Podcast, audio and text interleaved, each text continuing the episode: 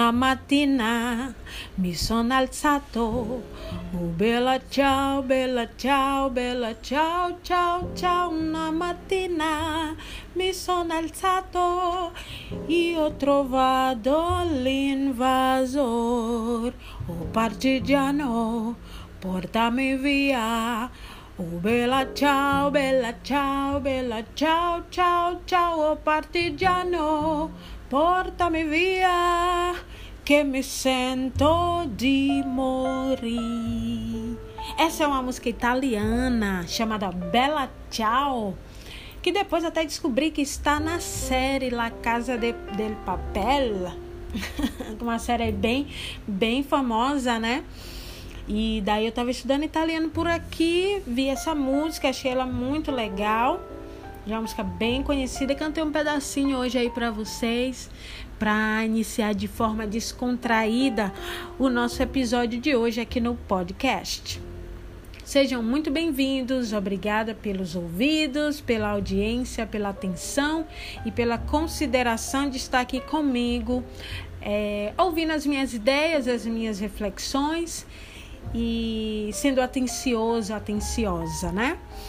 É isso, galera. Hoje eu vou falar com vocês sobre um tópico, um título, na verdade, né?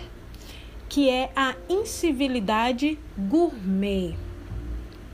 Eu vou ler um trecho sobre esse tema, que é a incivilidade gourmet, mas já adianto para vocês que é uma crítica à nossa sociedade brasileira, tá? Já para que ninguém é, fique aí fora do contexto. Então, vamos lá. Um trechinho sobre a incivilidade gourmet. Em entrevista à Folha de São Paulo, o sociólogo espanhol Manuel Castells chegou a tempo de enfiar o dedo nas escancaradas escaras da sociedade brasileira. A imagem mítica do brasileiro simpático só existe no samba. Na relação entre pessoas, sempre foi violento.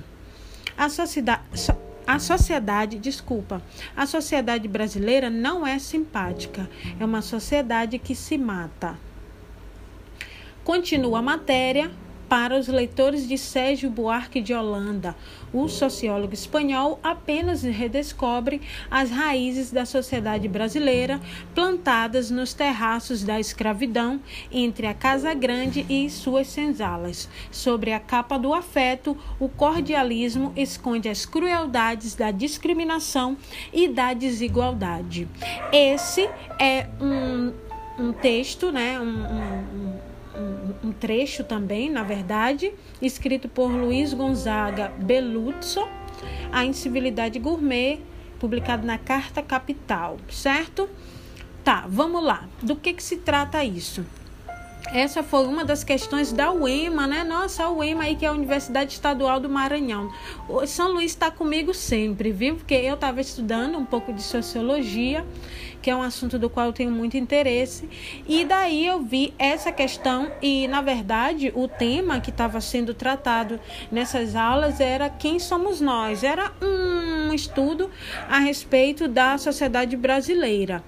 E o Luiz Gonzaga, ele cita aqui no trecho o sociólogo espanhol Manuel Castel, que falou isso, né? Que disse que o, o brasileiro simpático só existe no samba, né? Que quando se relaciona com outras pessoas, o brasileiro é violento. E ele ainda completou dizendo que a sociedade brasileira não era simpática. O autor desse trecho, né, que o, o, o, texto, como eu disse, o tema é a incivilidade gourmet, de Luiz Gonzaga. Então, o que, que ele faz? Ele cita o sociólogo espanhol, que disse isso dos brasileiros, né? Que não existe o brasileiro simpático. E o Luiz Gonzaga ainda completa dizendo que as pessoas que leem Sérgio Buarque de Holanda, que é um grande sociólogo brasileiro, o pai aí do Chico Buarque de Holanda, escreveu né, sobre o Brasil, sobre as nossas, é, nossas tradições, sobre a nossa sociedade, em um livro chamado Raízes do Brasil. É, o Sérgio Buarque de Holanda também já falava isso que o Manuel Castelo falou. né? Que no, no, em Sede Buarque de Holanda, é, as raízes da sociedade brasileira, né? Elas estão ali nos terraços da escravidão, entre Casa Grande e suas senzalas, né? E que é esse cordialismo, essa coisa do brasileiro emocional, né? Essa coisa do brasileiro com aquele jeitinho brasileiro, né? Aquela malandragem, isso aí esconde as crueldades da discriminação e da desigualdade. Então veja, no texto um, de Luiz Gonzaga, ele cita dois sociólogos que estão falando aí sobre uma mesma coisa. O que, que eles estão falando? Eles estão falando que a sociedade brasileira é uma sociedade é, violenta, discriminatória, grosseira, não é tão simpática quanto parece. Por que, que eu quis falar sobre esse tema aqui, né? Porque eu também acho isso. Eu concordo muito com o que eles falam, entendeu? Inclusive, eu é, vim a concluir essa ideia a partir do momento que eu passei a morar em Salvador. Não estou dizendo que em São Luís eu não tivesse observado, né? Mas não sei por que eu não observei como eu observei aqui. Mas é, vamos falar, enfim, vamos falar de sociedade brasileira como um todo. E eu vou trazer aqui para vocês alguns exemplos, tá?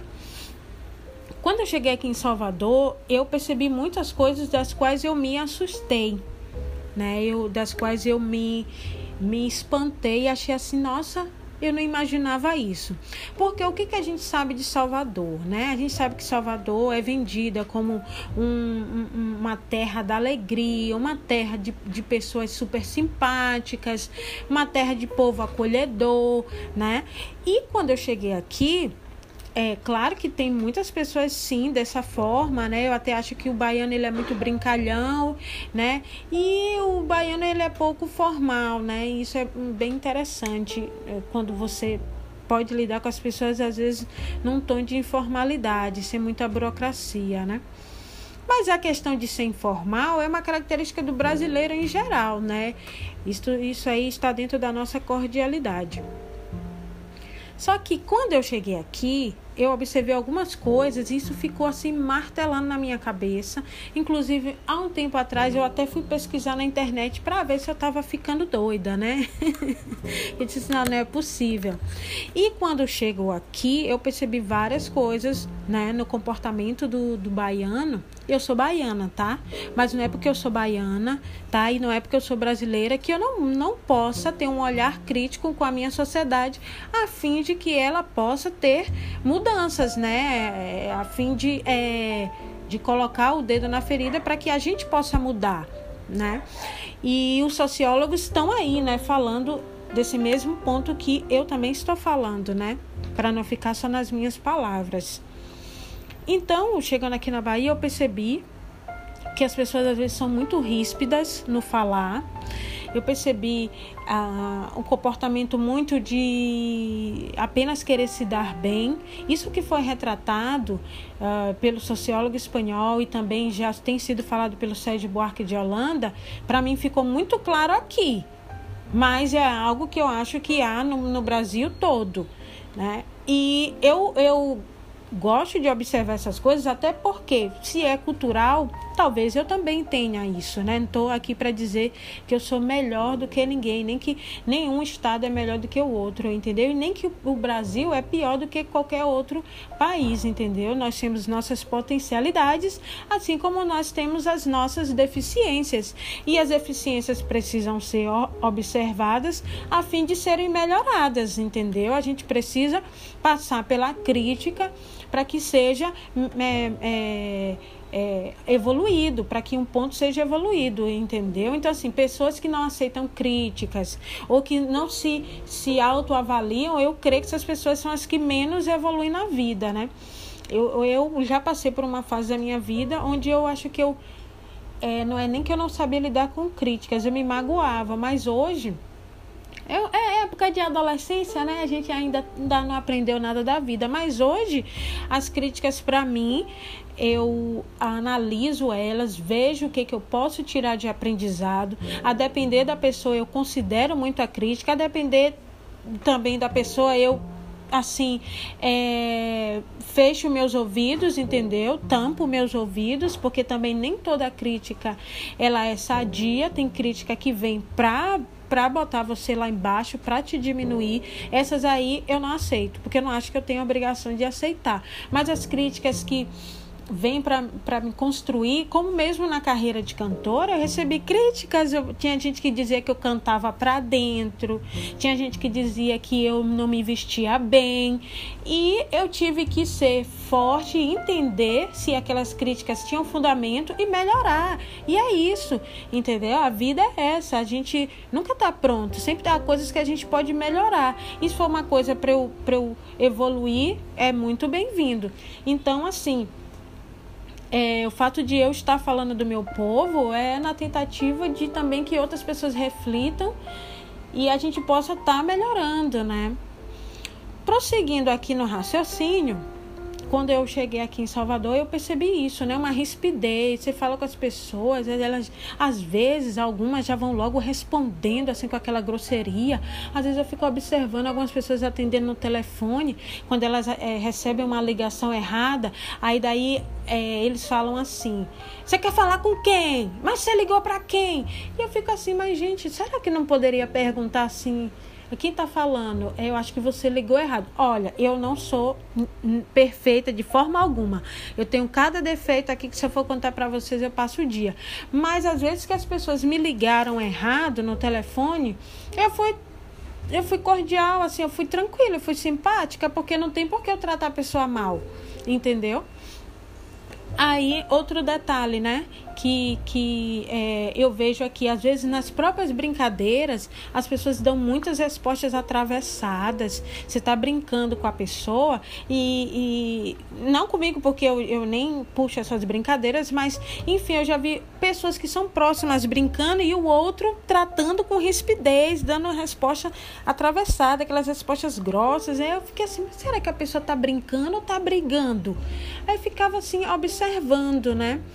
Ah, um outro detalhe que eu percebi e eu conversei com algumas pessoas que não são daqui, conversei com outras pessoas de São Luís e também conversei com uma, uma colega de Alagoas, perguntando sobre o que, que ela achava é, de quando ela chegou aqui, da, a, aqui na, em Salvador, o que, que ela achava das pessoas. E para minha triste para minha triste conclusão, ela falou a mesma coisa que eu já vinha pensando, tanto ela como o outro rapaz que eu perguntei. Inclusive, eles até falaram que as pessoas não cumprimentam aqui. Às vezes, alguns, se você dá bom dia, eles não respondem. Você olha para eles para cumprimentar, eles viram a cara. E isso acontece comigo direto. Entendeu? Você chega num ambiente, é, você vai, bom dia, bota só um ou dois que responde. Eu recebi um relato aqui de uma pessoa que está trabalhando num, numa loja e daí a pessoa falou que é, trabalha ali na frente da loja e sempre que os outros funcionários chegavam, a pessoa cumprimentava e as pessoas simplesmente não respondiam. A mesma coisa que a minha colega de Alagoas falou, que ela entrava no elevador, dava bom dia, né? E ela até disse o seguinte, que quando ela falava assim, bom dia, que ela tem esse D bem mais marcado, aí mesmo que ela disse que não respondiam. E ela até citou para mim que as pessoas aqui são desconfiadas, são muito desconfiadas. Eu, eu acho que quando ela fala desconfiada, pelo menos para mim, é, às vezes é muito aquela coisa assim, eles primeiro querem ver quem tu é, entendeu? Para depois trocar uma ideia, entendeu? Então, assim, quando você, quando você chega num lugar, pelo menos eu vivenciei isso na pele, as pessoas só vêm trocar uma ideia contigo depois. Primeiro, assim, tu não é nada, entendeu? Tu não é nada. Eu vi muito isso aqui nos diversos ambientes que eu eu frequento ambientes quais ambientes eu frequento eu frequento ambiente de professores salas de professores escolas e frequento o ambiente da música. E eu vi isso nesses dois ambientes. Além disso, na rua, é como uma pessoa observadora que sou, também sempre vi essa questão muito clara, entendeu? Em ambiente de escola, tem, é, não sei se tem a ver com a classe, mas enfim, ambiente de escola mesmo é, a, os professores mais velhos não falam com quem está chegando, não cumprimentam, entendeu? O pessoal só vai falar contigo aqui na Bahia, pelo menos foi o que aconteceu comigo. Eu lembrando que eu não quero ofender os meus amigos baianos, porque eu, eu vejo isso como um ponto cultural, mas eu tenho certeza que não é todo mundo que é assim, porque eu também tenho outros amigos aqui que são maravilhosos e pensam diferentes, mas assim, uma grande maioria eu acho que se comporta dessa forma. Infelizmente, é a realidade. Eu sei que tem os mais assim, passadores de pano, né, que não quer a Bahia, a Bahia não é isso, a Bahia não sei o quê. Não, eu não estou aqui para diminuir o povo baiano, jamais, até porque o, o, meu sangue é baiano. Mas tem coisas no baiano que eu não acho legal. E, e, e, qual o problema? A gente não precisa concordar com tudo. Tem coisa no brasileiro, eu sendo brasileira, que eu não acho legal e eu tenho meu direito de criticar, né? Eu tenho meu direito de pensar sobre e expor isso. Eu só não posso expor isso de uma maneira ofensiva. E é isso que eu estou fazendo aqui. Quero deixar claro que eu reconheço que há pessoas aqui que não seguem esse padrão. Mas, por outro lado, tem gente que segue esse padrão, faz questão de seguir e não tá nem aí. A verdade é essa para mim. E aí o que, que acontece? Quando eu li esse texto, eu fiquei assim, meu Deus, é isso mesmo que eu tenho visto. Então, assim, quando o sociólogo Manuel Castells fala a imagem mítica do brasileiro simpático só existe no samba, eu pensei a mesma coisa daqui de Salvador, que a imagem mítica do, do baiano super acolhedor e educado só existe nas propagandas turísticas. Porque me parece que aqui tem mais esse acolhimento com quem é turista, mas quem começa a morar aqui em Salvador vê que não é assim no dia a dia, na rotina não é dessa forma. Agora, ampliando mais o leque, falando de, de forma mais geral de, da sociedade brasileira, como o Manuel Castells fala que a sociedade brasileira não é simpática, é uma sociedade que se mata, eu também acho isso.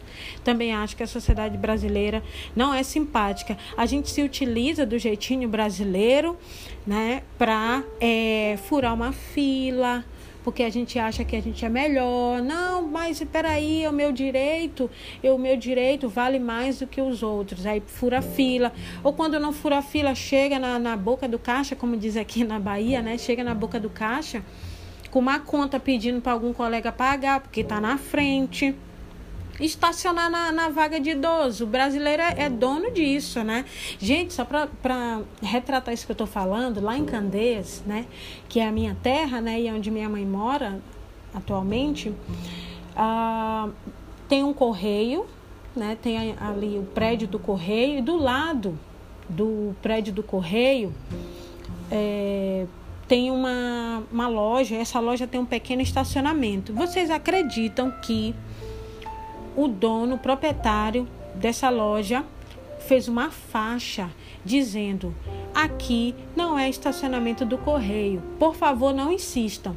Aí eu fiquei pensando: nossa, para um proprietário ou proprietária para os donos dessa loja chegar ao ponto de colocar uma faixa, porque eles já estavam cansados de dizer para as pessoas que ali não era estacionamento do correio. Só que eles estavam falando óbvio, como vocês bem sabem, é um clichê aí repetido recentemente, né? O óbvio precisa muito ser dito aqui no Brasil. Aquilo ali é óbvio, mas o brasileiro tá fazendo. Ele faz e faz na cara de pau, entendeu? E aí, é fizeram essa faixa e daí eu fiquei pensando, poxa, se ele colocou a faixa é porque ele já estava cansado de dizer que ali no estacionamento do correio. Só que mesmo ele dizendo, as pessoas continuavam insistindo e insistindo numa coisa que talvez não precisasse dizer. Porque não é estacionamento do correio, é estacionamento da loja. Isso aí tá muito claro, tá muito óbvio. Mas é isso, é isso, galera. O óbvio precisa ser dito no Brasil, entendeu? Porque tem muita gente cara de pau mesmo. Se utiliza do jeitinho brasileiro. Vou contar uma coisa que aconteceu comigo com referência a sentar em bancos preferenciais, né? Vocês sabem que eu sou uma pessoa simples, né? E ah, ando de ônibus mesmo, não tem essas frescuras de porque eu canto, eu tenho que ter carro, eu tenho que ter isso, aquilo, outro, entendeu?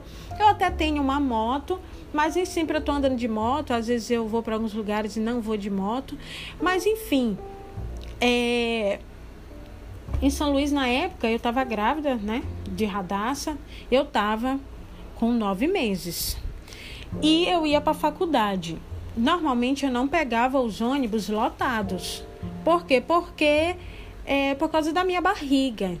Então eu não pegava os ônibus lotados. Mas num determinado dia eu precisei pegar um ônibus lotado. Porque senão eu me atrasaria e eu tinha um trabalho, eu tinha alguma coisa para fazer.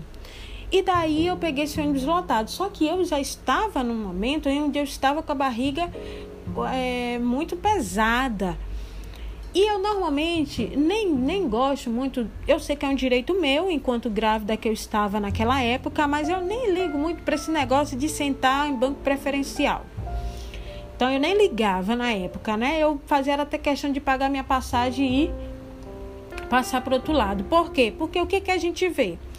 É, gente nova sentada no banco preferencial, idosos em pé, idosos que você vê que não tem condição de ficar em pé.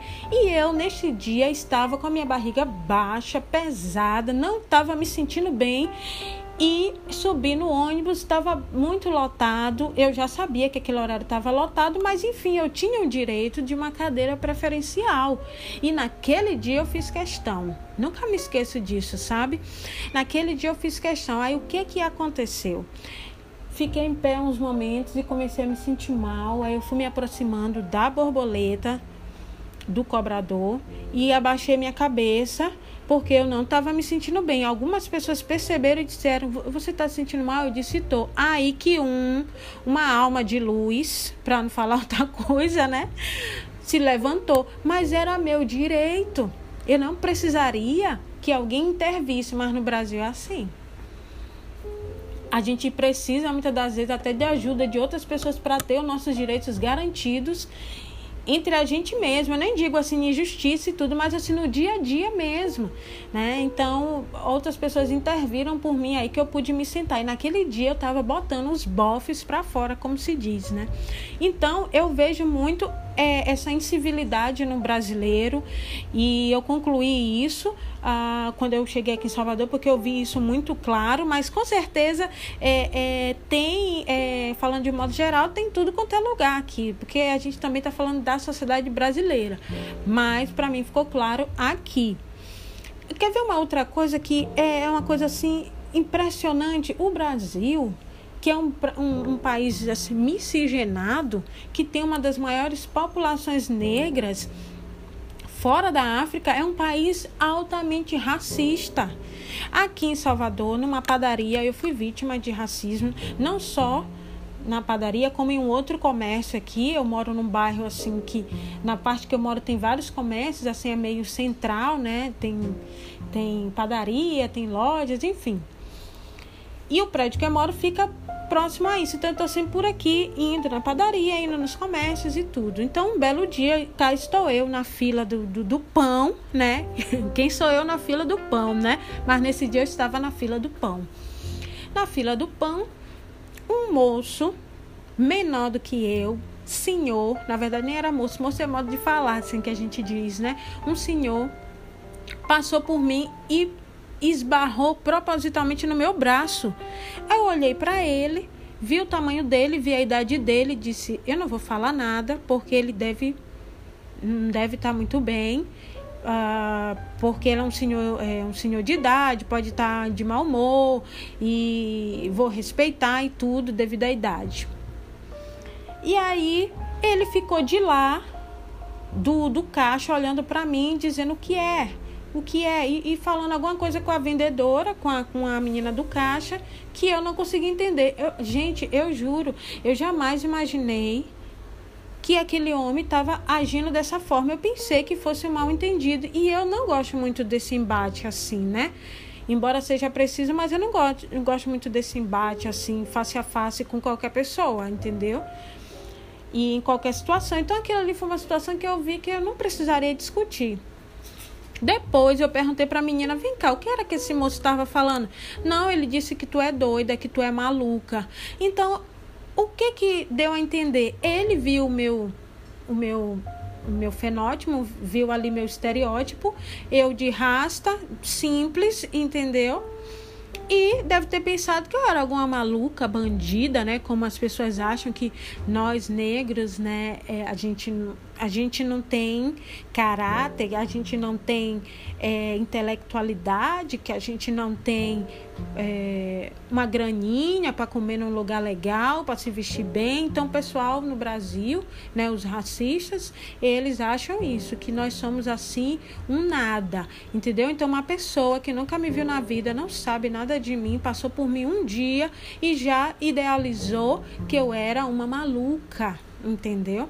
Então, para mim, isso foi um caso claro de racismo. Inclusive, eu ia entrar com procedimento a respeito. Acontece que a padaria ficou dificultando a entrega dos vídeos para que eu localizasse a placa dele, porque eu fui tão ingênua que eu nem achei que o senhor me estava falando isso. Eu pensei que era um senhor mal-humorado. Mas ainda que ele fosse, ele deveria ter sido colocado no lugar dele. Eu me arrependo de não ter falado umas duas para ele. Mas assim, eu fui educada a respeitar os mais velhos, né? E aí, naquele momento ali, além de eu ter sido educada, ainda fui empática. Pensei que ele estava num dia ruim. E aí, isso aqui aconteceu em Salvador. Outra coisa que aconteceu em Salvador foi que um belo dia, um, um moço aqui de uma loja de produtos naturais foi na empresa que eu trabalhava, que fica aqui perto, na FISC, que é um curso de inglês, e falou, é, perguntou se lá trabalhava uma. Deu umas características, bateu um pouco comigo, e a secretária disse: Quem é? Uma, uma, uma mulher rasta? Aí ele disse: É. E aí, cá estou eu, estava de férias, nesse, nesse momento estava até deitada na cama e tudo. Quando pensa que não, eu recebo uma ligação da empresa. E a empresa diz: Fabiana, vem aqui, que é perto, né? Vem aqui que tem um moço aqui falando de uma situação. E eu fiquei assim até nervosa, porque eu disse: Meu Deus, o que é que eu. O que, que aconteceu? Porque eu não devo nada na rua, entendeu? Então eu também fiquei muito assim assustada e fui, me arrumei aqui e fui. E aí o que, que acontece? Quando chega lá, eu soube que o um moço já tinha ido lá e tinha perguntado sobre uma mulher negra e que usava um cabelo de rasta, ou também poderia ser de tranças, não sei se ele confundiu, porque esta mulher que ele citou lá, e olha o detalhe, meus chefes estavam lá nesse dia que nem todo dia eles estavam lá, mas nesse dia eles estavam. E vai esse homem que eu não vi, que eu nunca vi, entendeu? Não conheço, vai perguntar de mim na empresa que eu trabalho. Foi perguntar e disse: Olha, é porque teve uma moça que foi lá na minha loja, foi passar o cartão e na hora o cartão não deu certo. Resumindo, um casal foi na loja desse senhor, comprou uma coisa, eu acho que deu um golpe, botou o cartão, fingiu que passou o cartão, mas tirou antes da hora e aí é, eles levaram o produto, mas não foi debitado, ou seja, a loja não, respond, não recebeu o dinheiro. Deve ser um casal que já é acostumado a fazer isso. Agora, o que eu fiquei assim, pé da vida, foi que ele que eu nunca falei com ele, a gente sabe, mora aqui perto e tudo, mas assim, ele nunca me cumprimentou.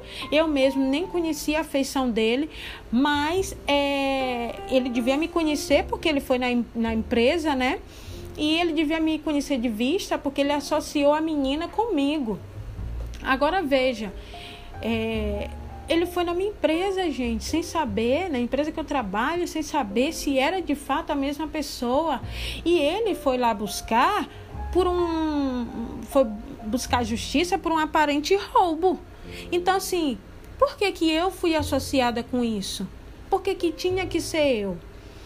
Inclusive, é uma, foi uma situação constrangedora, por quê? Porque ele não sabia se eu era casada, solteira, então olha que situação. Ele dizendo que eu tinha ido lá com um rapaz, tinha botado o cartão e não tinha passado. No caso, ele achou que, que podia, poderia ser qualquer mulher negra. Só pode, porque a mulher que foi lá dar esse golpe, ela estava com o rapaz acompanhada na moto. E eu acho que ele deve ter pensado assim na memória dele, seletiva, né? Quem é que eu vejo aqui que se parece com essa mulher? Porque não é possível que esse homem não tivesse diferenciado, né? Pegou e foi na empresa. Olha, fulano, porque a, a menina que trabalha aqui passou um cartão, sendo que eu não tenho nada, nada a ver com a história. O homem simplesmente me confundiu.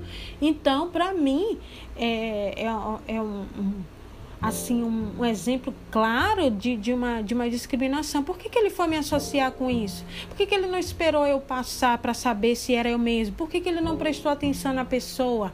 Entendeu? Por que, que ele não refletiu antes? Então eu poderia ter entrado com um processo contra ele, mas eu deixei para lá, a mulher dele pediu desculpa, ele pediu desculpa, que ele se confundiu e tudo, entendeu? Mas foi atrás de mim na empresa para me acusar de um roubo, talvez por eu parecer com uma outra menina entendeu? Então isso aí para mim foi assim uma situação bem chata de ter passado. Então o que eu vejo é isso, que o, brasileiro ele, ele é esse, esse tipo de pessoa mesmo, né? É, é ríspido, é, age com discriminação, diminui as pessoas, como vocês podem bem ver aí os exemplos que, que estão acontecendo com os entregadores, né? Uh, do iFood e, e por aí vai. Que as pessoas chegam e ficam humilhando. Nós, nós, o Brasil, nós somos um país pobre. Nós não somos um país rico e eu acho que as pessoas aqui que têm um, um, um poder aquisitivo melhor já se acham assim com um, um rei na barriga e humilham as pessoas porque as pessoas estão trabalhando e foram entregar uma coisa na, na, na, na casa delas. Então, ali para eles, eles já acham que aquela pessoa é, é, é, é, é inferior. Olha, eu acompanho dois canais um canal uh, sobre um cara que fala muito sobre a cultura dos Estados Unidos e acompanha um canal sobre uma menina que fala muito sobre a cultura italiana. E em todos os dois, eles que também são brasileiros estão falando do tanto de problema que os brasileiros causam aí no exterior. A comunidade brasileira não é unida fora do Brasil. Dizem que os brasileiros são terríveis, se comportam de maneira muito egoísta no exterior, eu vi vários relatos de pessoas dizendo que quando vão para fora não fazem questão de fazer amizade com os próprios compatriotas, porque eles mentem, eles enganam, eles falam mal um do outro. Gente, o que é isso? Ou seja, a gente é uma sociedade que se mata né? De acordo aí com o sociólogo, ele disse isso, que nós somos uma sociedade que se mata. As pessoas falam aí no exterior, alguns outros brasileiros dizem que todas as comunidades de todas as outras nações são unidas, menos a do brasileiro.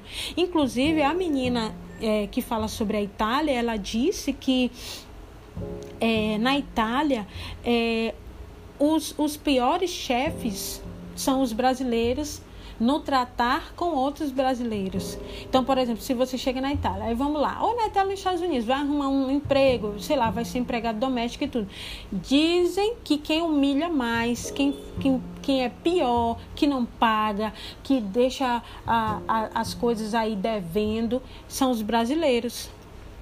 E pior que eles fazem isso com outros brasileiros, além de, de que segundo esses relatos, o brasileiro quando está no exterior ele tem um ego muito inflado. Aí quando chega um outro, né, é, que está novo no país, aí eles ficam contando vantagem, diminuindo, mentindo, falando mal. Então esses são os relatos que eu já vim acompanhando Além de que, muitas das vezes, segundo eles, né, segundo esses dois canais, o brasileiro tenta muito mostrar, quando ele está no exterior, ele tenta muito mostrar que ele tem uma vida perfeita no exterior, sendo que a gente sabe que a vida de qualquer imigrante não é a mesma de, de que um, é, de que a vida de um nativo. Então, tudo é mais difícil para aquele que migra é, nesses outros países aí, é, Estados Unidos e na Europa. Então, muitas das vezes você tem uma profissão aqui no Brasil, mas lá você vai ter que ter uma profissão ganhando menos, né, uma profissão de menos status, mas o brasileiro que está no exterior, dificilmente ele mostra essa parte. Os, os os blogueiros do canal falaram que o brasileiro fica só mostrando aqui, né, no, no, Instagram, no Facebook, que lá no exterior tá tudo bem, sendo que muitas das vezes ele tá se matando de trabalhar, não tem vida, às vezes deixou perdeu tudo no Brasil, vendeu tudo no Brasil para ser escravo num país alheio. Então, assim, é, é, é, é, é uma triste constatação que nosso povo não seja um povo unido, que nosso povo não seja um povo é, honesto. Você vê aí pelos corruptos quantos roubam aí. Recentemente, um botou dinheiro na cueca, e, e que se torna até hilário, né? Então, você vê pela a postura dos políticos brasileiros o que é que eles fazem principalmente em época de eleição, começa né, a caça aos pobres, né? Mas enfim. Então, é, é, é, um, é um, uma triste constatação ver o, o, o, caráter da sociedade brasileira, como ele é assim corrompido, como ele tem essa, essa coisa corrupta através do jeitinho brasileiro, é, através da discriminação, através ah, desse, desse complexo sabe, de superioridade com, com, com os, uns com os outros, entendeu?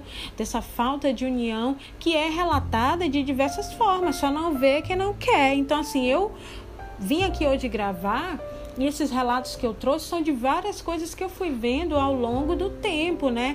É, uma, um exemplo aqui comigo, um exemplo ali com outra pessoa, um relato num, num canal ali, uma situação aqui, entendeu? Então, assim, então você vê que de fato essa ideia que é passada de que alguns estados são, são super acolhedores, né? ou então de que o brasileiro é que é a terra da felicidade, né? como, como dizem né? os próprios aí sociólogos, Sérgio Buarque de Holanda, Manuel Castelo, eh, tem também o Darcy Ribeiro, que faz um estudo no livro dele, O Povo Brasileiro, sobre a nossa sociedade vocês vão ver né, que tem muita coisa que é ah, uma imagem idealizada, uma imagem construída, que quando você se dá conta na realidade, quando você se permite tirar o que eu chamo de máscara cor-de-rosa, que é aquilo que impede as pessoas de ver a realidade, elas se deparam com uma sociedade brasileira é, que precisa evoluir muito em, em, em, ética, em moral, em respeito ao outro. Então, galera, essa é, era a reflexão que eu queria trazer hoje para vocês, baseado no, no texto A Incivilidade Gourmet. Muito obrigada por terem me ouvido. E é isso aí, a gente se vê na próxima.